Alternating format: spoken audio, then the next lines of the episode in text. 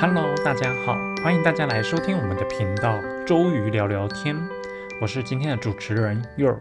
上周我们不是聊到保湿成分吗？因为在回答上次小宇宙的听众提问的问题，然后 York 就是整理了一下以前做过的这些讲题嘛，结果发现就是讲过了美白，然后也讲过了防晒，唯独就是保湿漏掉了。所以从上周开始，York 就来整理了这个保湿的成分。保湿的成分又分三种嘛，首先就是补水型的保湿剂，又叫润湿型的保湿剂；第二种是锁水型的保湿剂，又称为封闭性的保湿剂；以及第三种是额外分出来的，就是在比较复杂分类中才分出来的，叫做润肤型的保湿剂。在上周的时候，其实已经把补水型的保湿剂先讲完了，接下来呢，我们今天就是要来聊聊锁水型的保湿剂，又称为封闭型的保湿剂。一般来说啊，如果要做到完整的保湿润泽效果，如果你只用化妆水、精华液让我们的脸部充满水分，其实是不够的。化妆水啊、精华液，它是属于这种清水型的保养品嘛。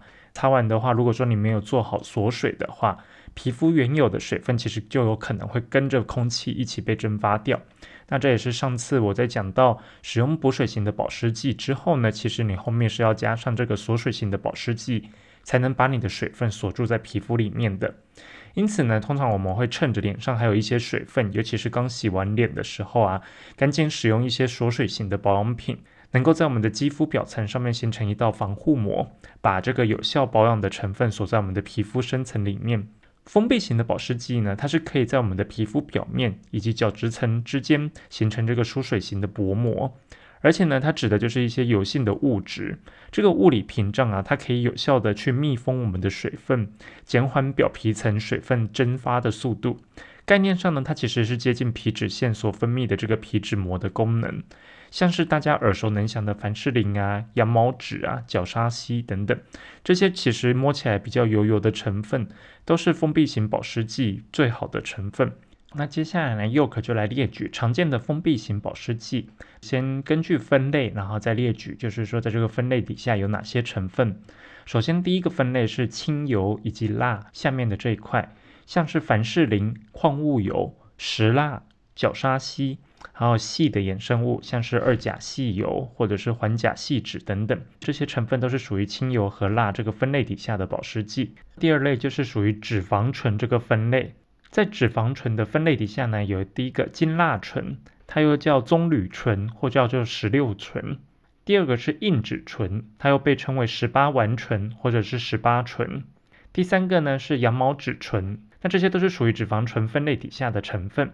第三个分类呢是脂肪酸，脂肪酸的话就有硬脂酸，那就是刚刚讲到的硬脂醇氧化之后，它就会变成硬脂酸，所以呢它也叫十八酸。另外呢就是还有羊毛脂酸。第四个分类是蜡脂，蜡脂里面呢包含了羊毛脂、蜂蜡以及硬脂醇、硬脂酸酯。第五个分类是植物蜡，植物蜡的部分呢它就有分棕榈蜡以及蜡拖鞋花。第六个是磷脂，那就是我们常听到的卵磷脂。第七个固醇类的，那就是胆固醇。第八个多元醇的话，那就是丙二醇，又称作丙烯乙二醇。其实呢，这些成分我们可以来聊聊其中比较常听到的一些成分内容，像是呢，第一个凡士林，我们其实会聊到凡士林，大家应该印象都很深刻，因为呢，凡士林在超市里面你去买的话，它就是摸起来那种固体，而且就是非常粘稠油油的这个成分。那凡士林它其实主要的成分呢就是石蜡，叫 petrolactam。它在化学上是相当安定的一个物质，因为呢它和水不互溶，所以呢在保养跟化妆品当中啊，它会被当成就是油性锁水型的保湿剂，而且呢因为它的惰性很高，几乎不会和其他的物质产生化学变化，也几乎不会氧化或者是变质，涂在我们的皮肤表面上面可以有效的去阻挡我们的水分蒸发，是很常见的保湿成分。在台湾呢，还有欧美各国都允许石蜡添加在化妆品当中。根据台湾的这个化妆品原料基准规范呢，化妆品所使用的石蜡原料来源应该是由精制而得，并且定有杂质的限量以及检测。那石蜡本身呢，它的安全性非常高，所以呢，目前尚未有任何研究指出拿石蜡来作为皮肤外用的时候会破坏皮肤的调节机制。在使用凡士林的时候都不用过度的担忧。那刚刚在讲凡士林的时候，相信大家都还是有听到另外一个成分叫矿物油。矿物油它也是一样，它是从石油提炼出来的成分，安定性很高，而且呢可以形成一层防护层。那这个防护层它可以防止我们的水分散失。大部分的乳液啊、乳霜，它都是利用这个成分来达到锁水的效果。那其实呢，在市面上大家最常见的矿物油的产品呢，就是大家耳熟能详的婴儿油啦。像娇生的这几款婴儿油，它们的基底基本上都是矿物油。粉红色那瓶的话，基本上它就是最纯最纯的矿物油了。对于婴儿油来说呢，很多大人觉得太油腻了，所以呢，市面上很多的婴儿油成分由最传统的矿物油改变成使用细油或者是细磷的成分。那卫福部食药署表示啊，细磷它是聚细氧烷化合物家族的总称，在细磷家族当中啊，最有名的就是二甲细油。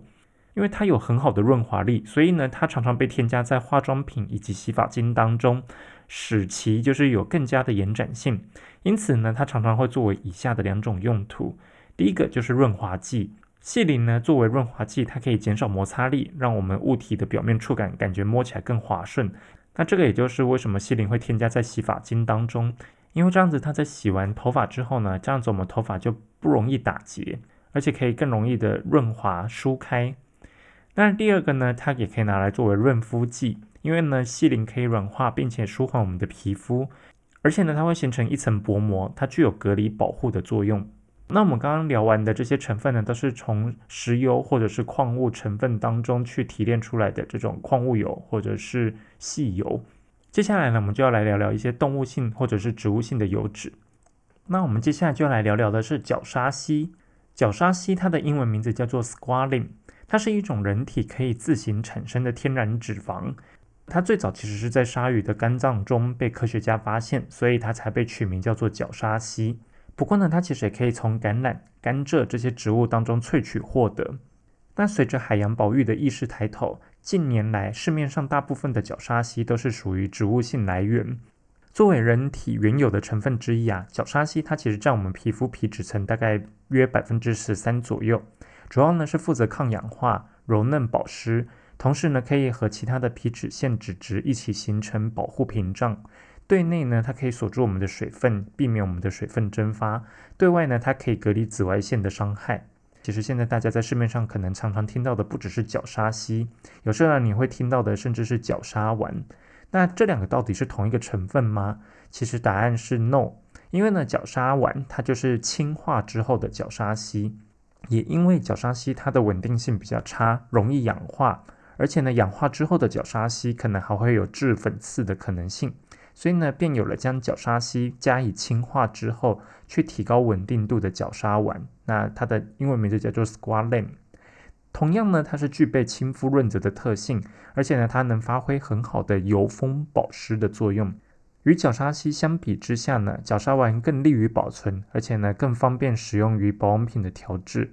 最常见的就是使用浓度比较高的精华油类的产品都会添加角鲨烷。如果说在选择这种角鲨的成分的话，我们究竟要怎么样选择呢？首先，第一个我们会推荐尽量选择植物性的角鲨成分，因为有研究显示啊，动物性的角鲨它可能会导致敏感或者是皮肤的不适。另外一方面呢，植物性的绞杀其实可以避免造成鲨鱼的滥捕、生态失衡这些问题，素食主义者也能安心的食用。第二个就是要看原料是否具备有天然的有机认证，因为这样子才可以确保原料的生产过程都是符合永续发展、环境友善的理念。这样子我们就可以以实际的消费行为来支持这个环保的议题。第三个，在使用角鲨的成分的时候，记得要去研究一下它到底含不含酒精、防腐剂、香精、色素等等，尽量呢去减少这一切对皮肤不必要的伤害以及负担这些成分。接下来再聊聊蜂蜡，蜂蜡呢又叫黄蜡，是蜜蜂群当中工蜂腹部有四对蜡腺分泌出来的一种脂肪性物质。那蜜蜂呢就是使用这个蜂蜡来修筑它们六边形的蜂巢。蜂蜡其实本身是一个很好的保湿剂，它能锁住水分，滋养我们的细胞，而且还能保护我们的皮肤免受环境的因素损害。它也可以覆盖在我们的皮肤表面，去减少我们的水分的流失。那接下来我们要来聊聊刚刚这几个大类列举的这些项目当中没有被列出来的这个成分。首先，第一个最有名的就是神经酰胺了。神经酰胺呢，它的英文名字叫做 ceramide，中文翻译又叫做赛洛美或者是分子丁。它是我们人体皮肤表皮层当中啊细胞外间质中的脂质里面最主要的成分之一，而且呢，它的含量高达百分之五十以上。另外呢，神经酰胺又是由脂肪酸还有神经鞘胺醇基所构成的，所以呢，它既可以亲水又清油，因此它能够增加我们角质细胞的一个保水功能。那就像上次 York 提到的，角质细胞呢，它本身就是砖头，神经酰胺它就好比水泥一样，填充在角质细胞之间，将每一个缝隙密封起来，形成一个屏障，不仅可以有效的防止我们的水分散失，并且呢，更维持了肌肤角质层的完整性。像 York 之前患有的异位性皮肤炎，还有湿疹啊，基本上就是非常适合使用神经酰胺的成分这一类的保湿品。因为啊，异位性皮肤炎的四聚蛋白，它的基因突变，在正常情况下，四聚蛋白呢，它会分解成天然保湿因子来为皮肤保住水分。不过呢，异位性皮肤炎的病人因为这个基因突变，它没办法分解，所以呢，皮肤会变得比较干和痒。而另外呢，湿疹是因为病人会去搔抓，然后呢破坏皮肤屏障，导致皮肤保水以及对抗外来物质的能力降低。因此呢，神经酰胺它其实可以形成一种皮脂封膜，来防止水分的丧失以及保护皮肤。这边再另外提到一个额外的话题，就是在很多研究证实啊，血液中的神经酰胺浓度越高的话，日后其实罹患失智症的风险会越大。也有媒体就是特别写到，含有神经酰胺的保养品有可能会增加风险。这个其实会让很多不少使用者产生顾虑：为什么神经酰胺会与失智症有关呢？在双河医院失智症中心主任胡朝荣医师表示啊，神经酰胺除了存在于皮肤当中，它其实也是细胞膜上重要的物质，也是细胞代谢之后啊产生的一个脂质的代谢产物。那么，在皮肤外用的神经酰胺到底会不会增加罹患失智症的风险呢？美知道皮肤科诊所院长邱品奇医师以及胡朝荣医师都表示，外用的保养品的神经酰胺啊，它跟血液中的其实无关，而且呢，它在外用的时候也不大会进入大脑当中，所以其实不用太过担心。又可以前在湿疹很严重的时候，当时因为在诊所工作嘛。医师老板他就有提到说，神经酰胺是一个非常好的保湿品，所以呢，我就也特别去买了一些神经酰胺的产品来试试看。那其实呢，神经酰胺它真的它的保湿效果还是相当不错，而且它是可以帮助我湿疹的这个手啊，富贵手锁住水分。如果又可擦了像婴儿油或者是凡士林的话，基本上我都要戴上手套才能去摸电脑或者是摸键盘跟滑鼠，要不然擦完婴儿油跟凡士林之后，如果说用手到处去摸东西，真的连那个杯子啊碗啊，它上面就是油油的一层，好像就是没有洗干净一样。那更不用说键盘跟滑鼠这种东西，你不会天天去洗，有时候用久了就会看到它键盘上面泛着油光，也是看起来有点恶心的。但是呢，神经酰胺还不错的一点就是，当我擦上去之后，它的吸收效果还蛮好的。过了三分钟到五分钟之后，我会发现就是说，哎，我的手上不会有那种泛油感，而且呢，就是说再去摸其他物体的时候，基本上那个油渍就非常的不明显，可能会有一点点水汽带点油渍，就是可能像我们平常手出油没有洗手的时候摸上去的那种感觉。对我来说，神经酰胺其实是足够清爽的，那拿来擦脸问题也不大。不过呢，当时我其实是把神经酰胺当做精华来使用。当我擦完了这个神经酰胺之后，我其实还是要擦上厚厚的乳油木果油来当做我的乳霜。那接下来我们来讲下一个成分——沙棘油。沙棘油呢，它是从沙棘的果实当中提炼出来的天然油脂。沙棘油当中，它其实含有超过一百九十种的植物营养素，而且呢，它有非常高的 SOD 抗氧化剂含量是人参的四倍。因此呢，沙棘油对于皮肤可以提供非常好的保湿效果，其中含有的碳氢化合物啊、磷脂都可以针对皮肤表层减少肌肤水分的蒸发，同时呢，它可以滋润我们的皮肤，让我们的肌肤维持在一个水嫩的状态。另外一个就是辣木油，辣木油它除了含有丰富的营养元素，那因为它是属于单一成分，非常的纯粹，所以呢，能够造成肌肤敏感刺激的可能性降低。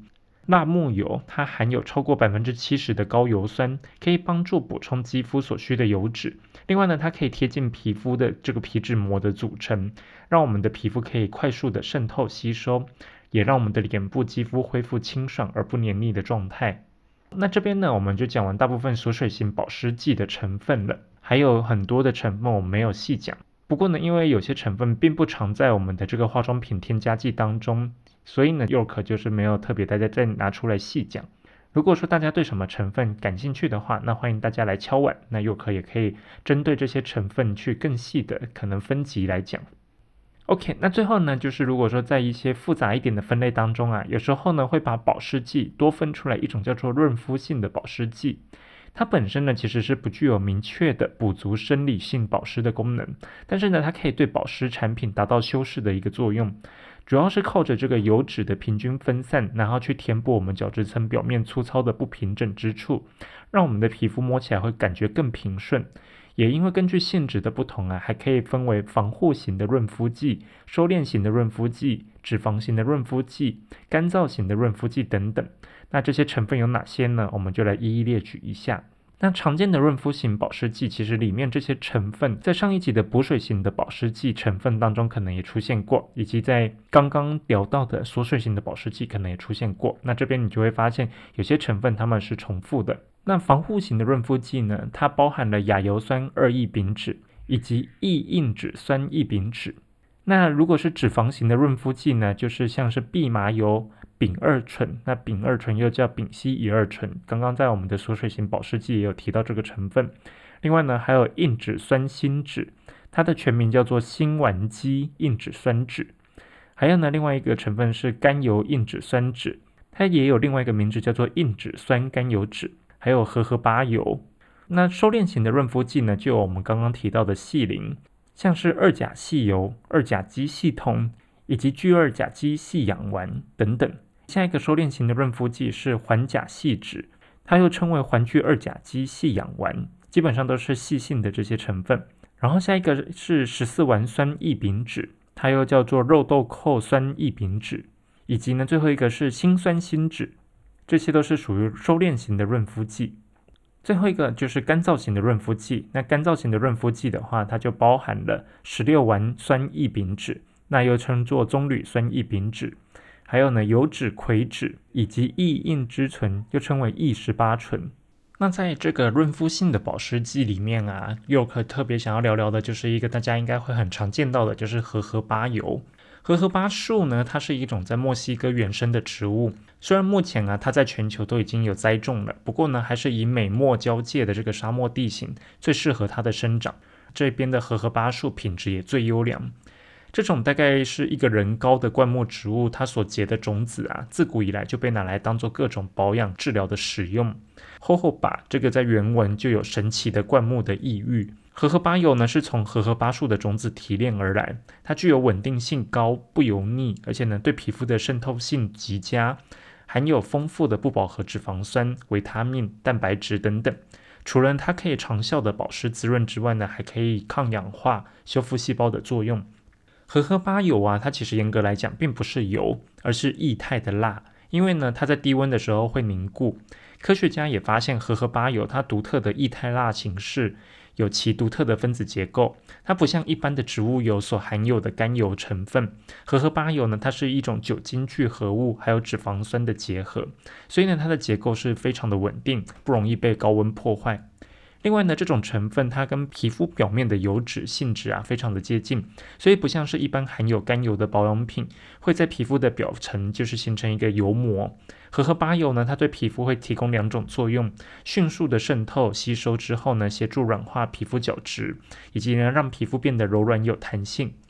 荷荷巴油它另外的一个特性就是它的亲水性，所以呢它可以对皮肤有调节水分的功用。这样看起来，其实荷荷巴油是一种非常完美的护肤以及护发的天然保养成分。好了，那最后我们来总结一下，相信看到这里啊，聪明的你大概也就知道，其实重点是什么。可能你会常常听到保湿除了要补水之外，其实还要锁水，不然呢皮肤会越来越干燥。那比较精准的说法呢，就是说补水的概念是使用润湿型的保湿剂，而锁水的概念就是使用封闭型的保湿剂。那这个就是像佑可之前一直提到的，如果说你单纯只有补水，可是却没有做到锁水，这种湿度比较低的城市或者是这些地区，你只使用了补水型的保湿剂，它反而有可能会从你的皮肤把水抢出来，然后逸散到空气中。所以呢，如果说你没有做好锁水的话，那你的皮肤可能会反而越擦越干。那讲了那么多重点的基础知识啊，就是我们要如何应用到生活上呢？下面几个观念就是帮大家可以来整理一下。如果说你的皮肤本身看起来是水分饱满，而且摸起来非常平顺，也不脱屑的话，那就代表说你的天然保湿因子还有你的皮脂都很充足，所以呢，并不需要特别强化保湿。其实你只要做好一般的补水和保湿就可以了。那如果说你的皮肤摸起来是比较粗糙，而且还有脱屑的情况，那就可以使用这种润湿型的保湿剂来搭配封闭型的保湿剂的产品，来做到补水和锁水同时进行。如果说今天你只有单独使用润湿型保湿剂的话，它反而有可能会造成你皮肤水分的散失，除非你的外界湿度超过百分之七十以上，那就是又可说到的。如果说你是生活在南方，就是这种盆地型的气候，或者是海岛型的气候的话，大气的湿度超过百分之七十，那你这样才可以单纯只使用补水型的保湿剂，这样才会比较安全。最后一点就是润湿型的保湿产品呢，还有封闭型的保湿产品，它可以是同一项产品，或者是两项，甚至是多样产品的组合。不过呢，整体配方必须要合理，就是尽量的精简。补水型的保湿成分呢，它可以帮你把水分抓在你的皮肤表层。那另外再靠这个锁水型的保湿成分呢，去帮助把你的皮肤的水分都锁在皮肤里面，这样子才能达到一个有效的保湿效果。好了，那我们今天就聊完这个锁水型的保湿成分以及润肤型的保湿成分。不知道大家就是对于这两集的话题有没有什么疑问？当然，里面有很多的成分，又可就是没有特别的细讲，因为有些成分确实也比较没有那么常见，或者是说它其实常常被添加在我们的化妆品里面，但是呢，它的名气可能没有那么响，所以又可就没有单独拎出来讲。那如果说你今天听到哪些成分是又可在刚刚的介绍当中没有详细讲到的，欢迎大家也是可以敲碗留言来跟佑可要求说，我想要听听哪个成分的一个细节，这样子的话又可以可以单独为您去开一集来聊聊这些成分的不同之处以及内容。好啦，那我们周瑜聊聊天今天就聊到这里了，欢迎大家五星好评、按赞、分享给你的亲朋好友。另外呢，如果说你觉得我们的频道做的很用心的话，也欢迎大家可以小额捐款，我们频道也开启了小额赞助的功能。如果说你对于大健康领域有感兴趣的话题的话，也欢迎大家可以敲碗留言给我们。那我们如果看到留言的话，也会准备您想要听的话题来作为一集的节目。我们周瑜聊聊天，今天就聊到这里啦，我们下次再见，拜拜。